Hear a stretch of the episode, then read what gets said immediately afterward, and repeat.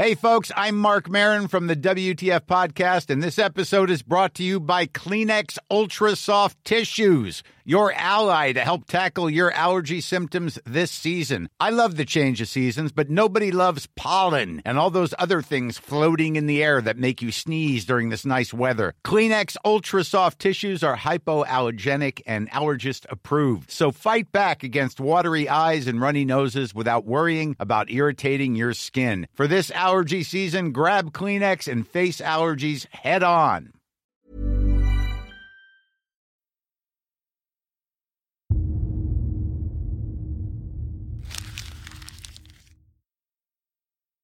Seguirle el ritmo al país no es cosa fácil, pero en este espacio intentaremos, semana a semana y en 25 minutos, comprender juntos lo que sucede en el territorio que habitamos. Esto es Semanario Gato Pardo y yo soy Fernanda Caso.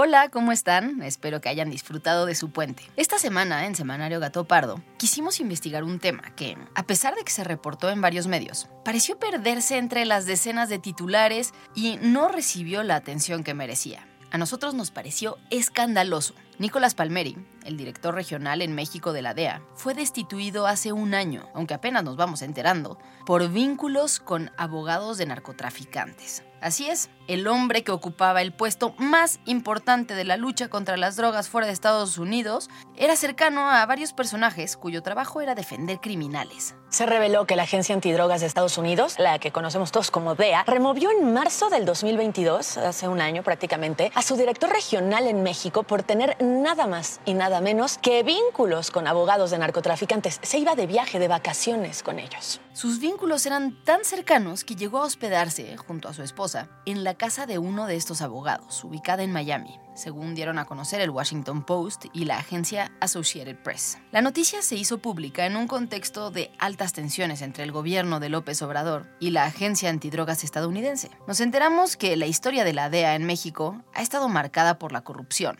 vínculos con el narcotráfico y de momentos muy ríspidos en la relación con el gobierno mexicano. Está afectada la cooperación bilateral México-Estados Unidos en materia de seguridad. Nosotros mantenemos cooperación con organismos internacionales encargados de seguridad, pero procuramos que se respete nuestra soberanía.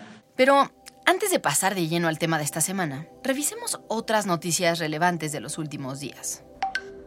Hola, oigan, acabo de escuchar en la radio que militares trataron de entrar a la Cámara de Diputados. No sé, no tengo más información, creo que tenemos que investigar más del tema. El miércoles pasado, el presidente de la Cámara de Diputados, Santiago Krill Miranda, impidió la entrada a un evento protocolario de diputados y senadores en el Salón de Sesiones de San Lázaro, a una escolta militar con la bandera nacional. Esto con el argumento de que los militares iban armados. La escolta, en efecto, portaba fusiles FX-05 Hucoatl, fabricados en los propios talleres de la Sedena, aunque sin cartuchos útiles. Ante el desacuerdo y luego de coordinarse con el área de protocolo de la mesa directiva de la Cámara de Diputados, se decidió que se rindieran honores a la bandera con la escolta militar en el vestíbulo y no en el salón. Algunos legisladores de Morena le reclamaron al diputado Santiago Krill por romper el protocolo de la sesión del Congreso General, llamándole a gritos traidor, vendepatria y apátrida. Pido a este pleno la remoción del presidente de la Cámara de Diputados. Me parece que no es el comportamiento que debe tener quien preside la Cámara. Santiago Krill defendió su postura explicando que, según el artículo 25 del reglamento de la Cámara de Diputados, menciona que, entre comillas, en el recinto está estrictamente prohibida la entrada a toda persona armada. Pues lo de Pemex está bueno, ¿no? Que AMLO dijo que iban a apoyar en la deuda este año. El viernes pasado, el presidente Andrés Manuel López Obrador dijo que su gobierno apoyaría a Pemex, considerada la petrolera más endeudada del mundo, para cubrir los 10 mil millones de dólares en bonos que debe pagar este año. Aunque el presidente no dijo si el gobierno va a cubrir por completo o parcialmente estas cantidades, sí comentó que hay un respaldo total de la Secretaría de Hacienda. No dejamos a Pemex sin respaldo en tiempo, en forma, se va a pagar puntualmente. Ya tienen, repito, un plan para cubrir deudas para este año, disminuir impuestos a Pemex. Aunque el presidente dijo que Hacienda va a revelar el plan más tarde,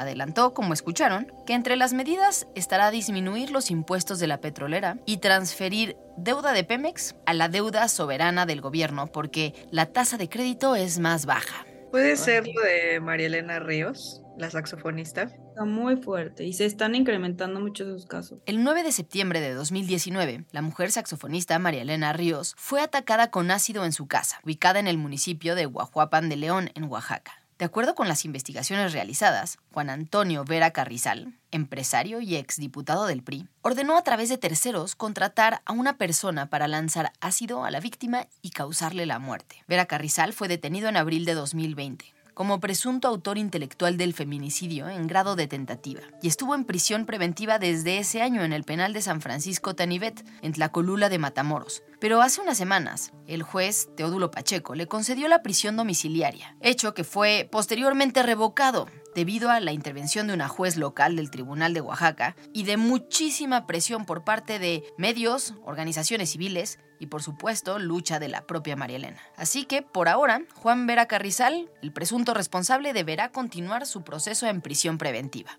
Es un feminicida, me quiso matar y tiene el poder político y económico para volver a hacerlo. Por eso estoy aquí, porque ya estoy harta de estar solicitando, de estar denunciando en redes sociales y que no me hagan caso hasta que hacen sentencias, hasta que liberan a mi agresor. Quiero pedirles que no me dejen sola. En México, organizaciones como la Fundación Carmen Sánchez han registrado en las últimas dos décadas el caso de víctimas de ataques con ácido, donde el 85% de los casos fueron perpetrados por un hombre, en su mayoría parejas o exparejas de las víctimas. Y ahora sí, pasemos al tema de esta semana.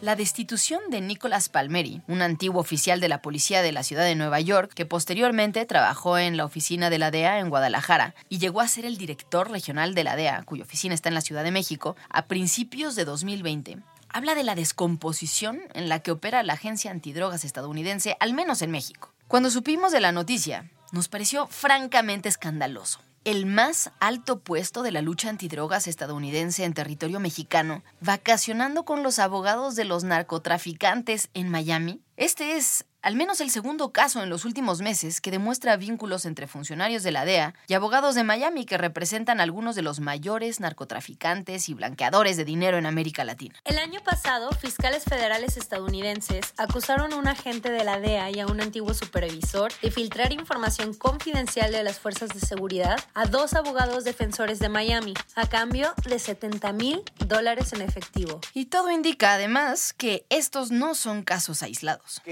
narcotraficantes financiaron fiestas sexuales a las que asistieron agentes de la Administración para Control de Drogas, la DEA. El señor agente se declaró como el agente más corrupto de la DEA y, entre otras cosas, justificó ser el más corrupto de la DEA porque la guerra contra las drogas está perdida. ¿Qué hace exactamente esta agencia antidrogas? ¿Qué papel han jugado estos agentes en la estrategia de seguridad de los últimos presidentes mexicanos? ¿Tendríamos que preocuparnos de que el jefe de la DEA pueda haber filtrado secretos del gobierno mexicano a los narcotraficantes? Pues con estas preguntas en mente, Majo, Fabiola, Florencia y yo nos dimos a la tarea de buscar datos y entrevistas que nos permitieran entender una noticia de la que aparentemente no hay mucha información disponible. Pero para hablar del tiempo presente, es necesario revisar la historia y entender de dónde viene la DEA y cuál ha sido su rol en México. La DEA es una agencia del Departamento de Justicia de los Estados Unidos, encargada de investigar delitos de orden federal relacionados con la producción, venta, tráfico y consumo de drogas. Un oficial de la DEA llega a ganar unos 120 mil dólares al año y su sede central se encuentra en Virginia frente al Pentágono. La DEA fue concebida en 1973 con la idea de llevar a cabo, digamos, la parte práctica de toda una nueva era de la política de seguridad nacional que Estados Unidos fue confeccionando en, la década de los 70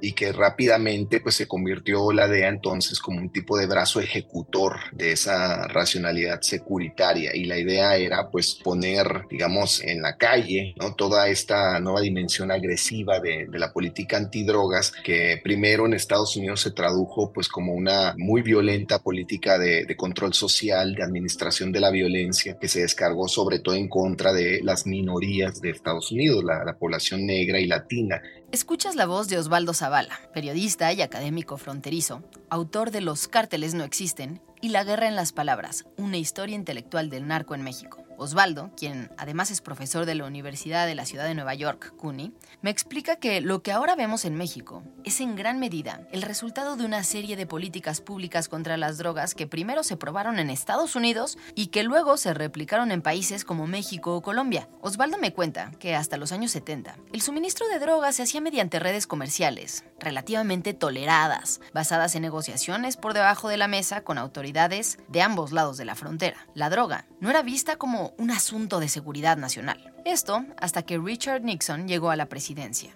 en un momento en el que Estados Unidos estaba atravesando una fuerte crisis de consumo de drogas. Y fue ahí que el discurso cambió de manera radical. America's public enemy number one in the United States is drug abuse. La DEA fue entonces creada para controlar lo que el presidente denominó el enemigo público, refiriéndose a las drogas. Desde el principio, esa agencia tenía una enorme pues una enorme dimensión racista y, xenofóbica y se hablaba de, por supuesto, de los mexicanos y de los traficantes mexicanos, pues con un enorme desprecio y, y con muchísima violencia. Pero a partir de los años 70, por iniciativa del presidente Richard Nixon, empieza toda una nueva era militarista, intervencionista, apoyada en el discurso antidrogas. La célebre declaración de la guerra contra el narco que hizo el, el presidente Nixon en 1971 enfatizaba la idea de de una guerra global, de una guerra violenta que ya no se libraría solamente en contra de los vendedores de droga en las calles estadounidenses, sino, sino que se llevaría hacia el exterior. Y fue así como surgió la idea de expandir la DEA a otros países. Hoy, la DEA tiene aproximadamente 500 agentes antinarcóticos distribuidos en 91 oficinas en 68 países. Algunos de ellos son Colombia, Perú, Brasil, Turquía, Tailandia, Francia, Ucrania, entre otros. En el caso de México, la DEA tiene oficinas en Tijuana, Ciudad Juárez, Nogales, Hermosillo, Monterrey, Matamoros, Mazatlán, Guadalajara, Mérida y Ciudad de México. Naturalmente, toda esta política siempre se ha vendido como un beneficio para los países involucrados, aunque en el fondo según explica Osvaldo, desde el inicio los únicos intereses reales detrás de esta estrategia eran los de Estados Unidos. En 1975, la DEA presionó al gobierno de México para llevar a cabo una nueva campaña de erradicación de marihuana y amapola, utilizando herbicidas tóxicos, en particular el herbicida paraquat, que pues, en muchos países está prohibido. Entonces, lo, lo que es extraordinario de, de, ese momento es que en el nombre de la seguridad estadounidense, pues se violentó no solo los derechos más básicos de las comunidades rurales de lugares como Sinaloa, Durango y Chihuahua. En esos años fue cuando se abrieron las oficinas de la DEA en México dentro de los consulados estadounidenses y se instauró la figura del primer SAR antidrogas en nuestro país. Y mire, eh, se acaba de informar este día que el general José de Jesús Gutiérrez Rebollo, quien fuera SAR antidrogas y que después fue vinculado con el cártel de Juárez, murió esta tarde. Parte de lo que yo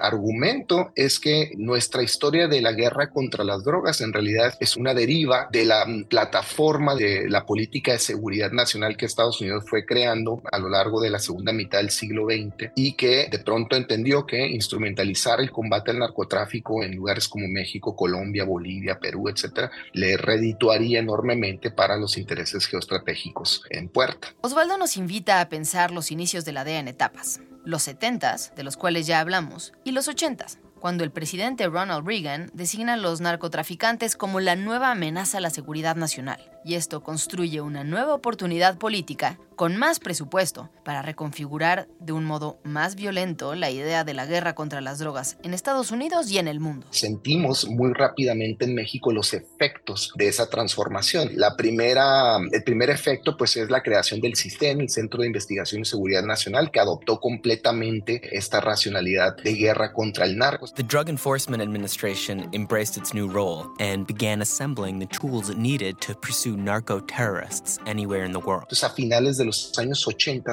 en respuesta a esta idea de narco como una nueva amenaza a la seguridad nacional, es que empiezan a caer todas estas grandes figuras míticas de esa década, ¿no? Rafael Caro Quintero, Miguel Ángel Félix Gallardo, Ernesto Fonseca Carrillo, y todos ellos, digamos, empiezan a entender que de pronto ahora están del lado incorrecto de la historia, que ahora serán los enemigos de la seguridad del país, cuando en unos cuantos años antes habían sido en realidad colaboradores, no solo de política sucia mexicana, sino también de la estadounidense. Pero bueno, hacia los años 90, entonces lo que ocurre, y aquí es lo que nos lleva un poco a la iniciativa Mérida, es que hay toda una década de nuevos acuerdos de cooperación, todos militaristas y todos en el nombre del combate a las drogas. La iniciativa Mérida fue un programa de cooperación de seguridad establecido por Estados Unidos en acuerdo con México y los países de Centroamérica para combatir el narcotráfico y el crimen organizado.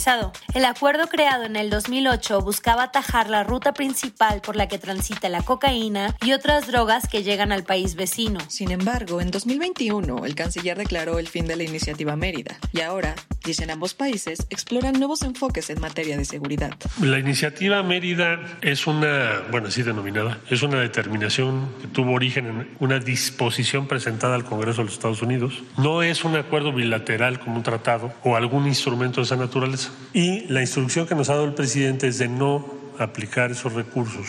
Y aparece, por supuesto, pues toda una nueva era de militarización de los cuerpos, incluso policiales, de muchas municipalidades del país y donde pues eh, nuestra idea de seguridad se ata para siempre, se imbrica con el militarismo que estamos ahora experimentando. Entonces, para cuando llegamos al gobierno de Felipe Calderón, pues eh, nuestro aparato de seguridad ya ha crecido desmedidamente. Durante toda la década de, sobre todo del 2000 en adelante, el aparato de seguridad creció casi al doble cuando durante los meses de transición después de la elección de 2006, recibió pues todo tipo de información que le aseguraba que el narcotráfico estaba tomando eh, territorios en el país. Y esta información venía desde luego de Estados Unidos, de reportes de inteligencia estadounidenses que personalmente le fueron ofertados al, al presidente Calderón. Esto que menciona Osvaldo es clave. A lo largo de todos estos años, presidentes mexicanos van y vienen, pero la DEA permanece. La DEA ha logrado obtener tanta información sobre el narcotráfico en México y cuenta con tecnología tan más avanzada que la nuestra, que en la realidad hoy nuestro país depende enormemente de informes provenientes de Estados Unidos sobre nuestra propia seguridad interna. Es lo que el periodista colombiano Germán Castro Caicedo llama la, nuestra guerra ajena, es decir, es una guerra que nosotros experimentamos, pero que fue concebida eh, desde Estados Unidos y que a, la fecha pues sigue siendo narrada y renarrada eh, principalmente por agentes de la DEA. Pero ahora, la historia que nos trae hoy al episodio, más allá de todo lo que hemos dicho, no es la de la eficiencia de la DEA para los fines del gobierno estadounidense, sino un caso que parece ser opuesto. Se trata de una trama de corrupción y conflicto de interés dentro de las propias filas de la agencia. Un caso así es algo nuevo para la DEA. Ese jefe de la DEA, honorable policía. Para hablar de este tema, buscamos a Carlos Pérez Ricard. Él es doctor por la Universidad de Berlín y fue docente e investigador postdoctoral en la Universidad de Oxford. Hoy en día es profesor investigador del CIDE y publicó un libro llamado 100 años de espías y drogas, la historia de los agentes antinarcóticos de Estados Unidos en México. Así que sí, es una de las personas que más sabe sobre la DEA en México. Carlos nos asegura que los escándalos en la DEA y destituciones por vínculos con criminales no son tan excepcionales como de pronto nos quisieran hacer pensar. La DEA se crea a partir de un escándalo de corrupción anterior y la cantidad de casos de corrupción, por llamarlo de alguna manera, eh, en la DEA eh, a lo largo de los últimos 30 o 40 años son enormes. Solo en los últimos tres años yo he identificado 12 casos de agentes antinarcóticos de la DEA y que ya están además sentenciados por temas de colusión con crimen organizado que tienen que ver con México. 12 casos de agentes coludidos en tan solo unos años ya con sentencia, es decir, confirmado. Esto de la superorganización encargada de ayudarnos a combatir el crimen. Carlos me explica que por estos u otros motivos, el papel de los agentes de la DEA en México se ha ido acotando fuertemente en los últimos años. Él relata que en el sexenio de Felipe Calderón, la DEA tuvo una entrada muy amplia para trabajar y operar a sus anchas en México, bajo los acuerdos de cooperación de seguridad que hubo entre los gobiernos. Sin embargo, a partir de la segunda parte del sexenio de Peña Nieto, entre 2016 y ya más claramente en el de Andrés Manuel López Obrador, se han ido acotando cada vez más muchos de los mecanismos a través de los cuales operaba la DEA. Pero es muy importante para mí sí señalar cómo desde 2016, 17, 18, el margen de operación de la agencia se ha ido reduciendo cada vez más hasta llegar probablemente hoy a uno de sus puntos más bajos en la historia contemporánea de México, quizás solo comparable con el incidente que hubo a principios de los años 90 cuando agentes de la DEA y secuestran, secuestran realmente junto con policías locales del estado de Jalisco al médico que mantuvo vivo a Camarena, ¿no? en una acción de abierta ilegalidad que a punto estuvo de romper la negociación del Tratado de Libre Comercio por ahí de 1992-93. Enrique Kiki Camarena fue el primer agente de la historia de la DEA en ser asesinado. El crimen ocurrió el 9 de febrero de 1985 y provocó, según expertos, la mayor crisis diplomática entre México y Estados Unidos en la historia reciente. El narcotraficante mexicano Rafael Caro Quintero fue condenado por el crimen. Durante más de un cuarto de siglo, el gobierno estadounidense sepultó toda información relativa al asesinato del agente de la DEA, Enrique Kiki Camarena. El mayor reto de los agentes de la DEA, explica Carlos Pérez Ricarte en un artículo, es el de encontrar socios confiables con los que puedan trabajar. Se trata de un problema histórico y que se ha intentado solucionar sin mucho éxito. En las décadas de los años 70 y 80, incluso 90, el principal contacto de la DEA era la Policía Judicial Federal. Pero el problema es que había enormes escándalos de corrupción y constantes fugas de información. Se creó entonces un programa especial de entrenamiento durante el sexenio de Cedillo para crear fuerzas operativas locales, es decir, mexicanas, entrenadas a partir de las prácticas, técnicas y estrategias favoritas de la DEA. Pero sus elementos también fueron corrompidos.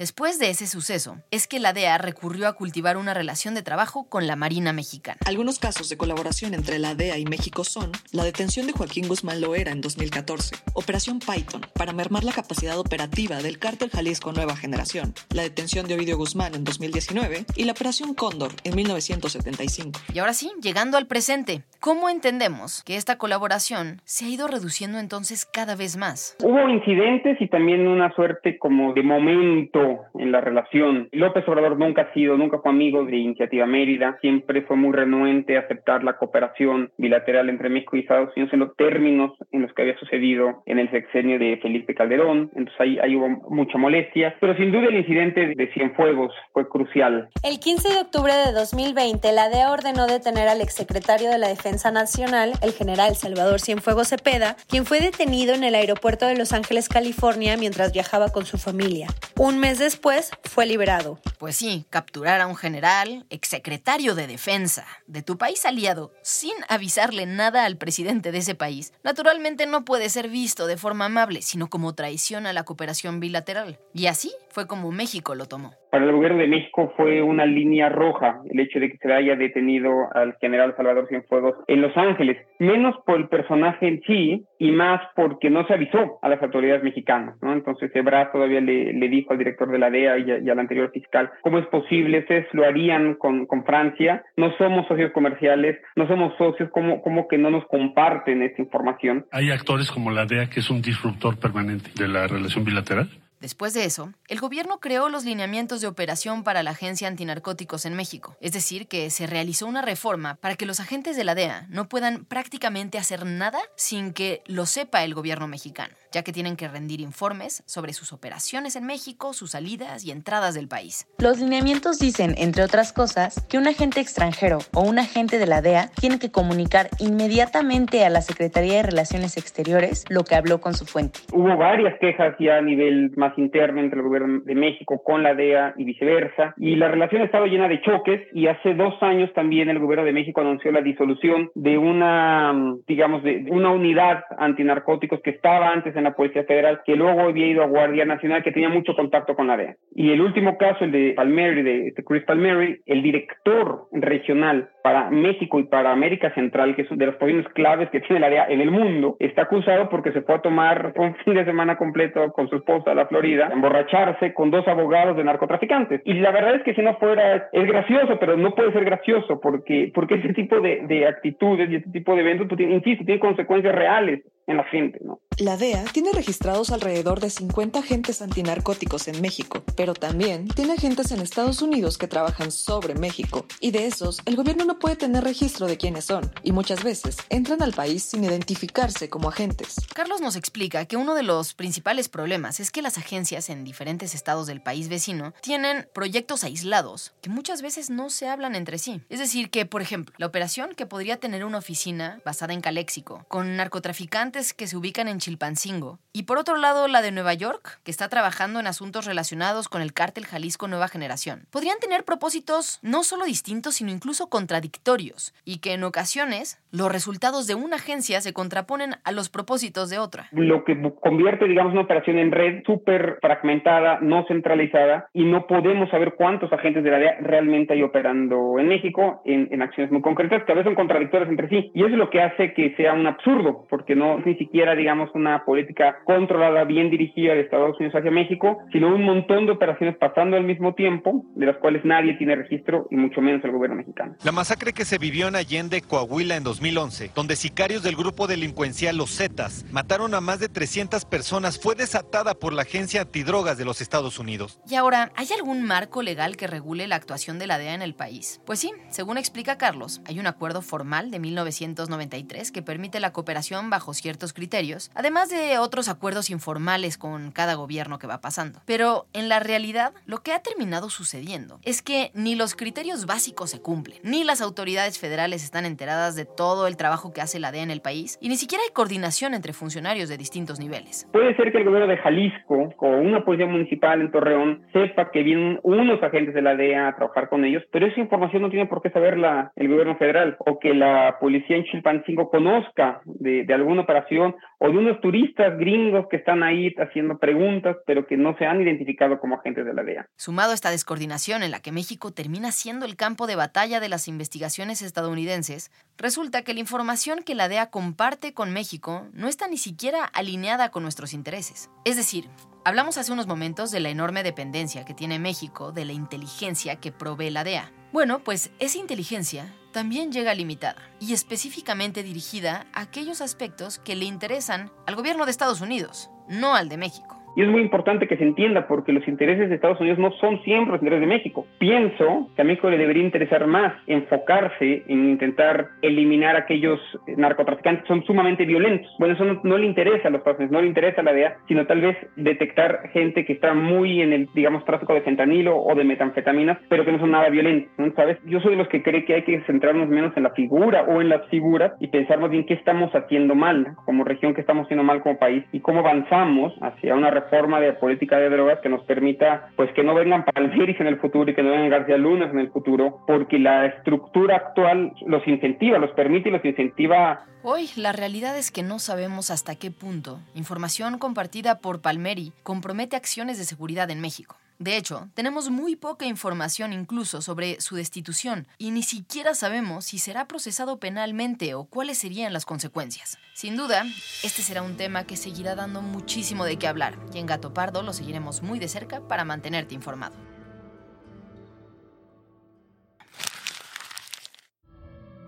Muchas gracias por habernos acompañado y gracias también a quienes hicieron posible este episodio. A Florencia González Guerra y Alejandra González Romo por su participación en la elaboración y edición del guion. A Fabiola Vázquez y María José Vázquez como asistentes de investigación. Y a Pablo Todd de Mano Santa por la producción sonora. Para este episodio, además de las entrevistas que ya escuchaste, usamos información del artículo ¿Qué hace la DEA en México? de Carlos A. Pérez Ricard, publicado en Nexos en octubre de 2020.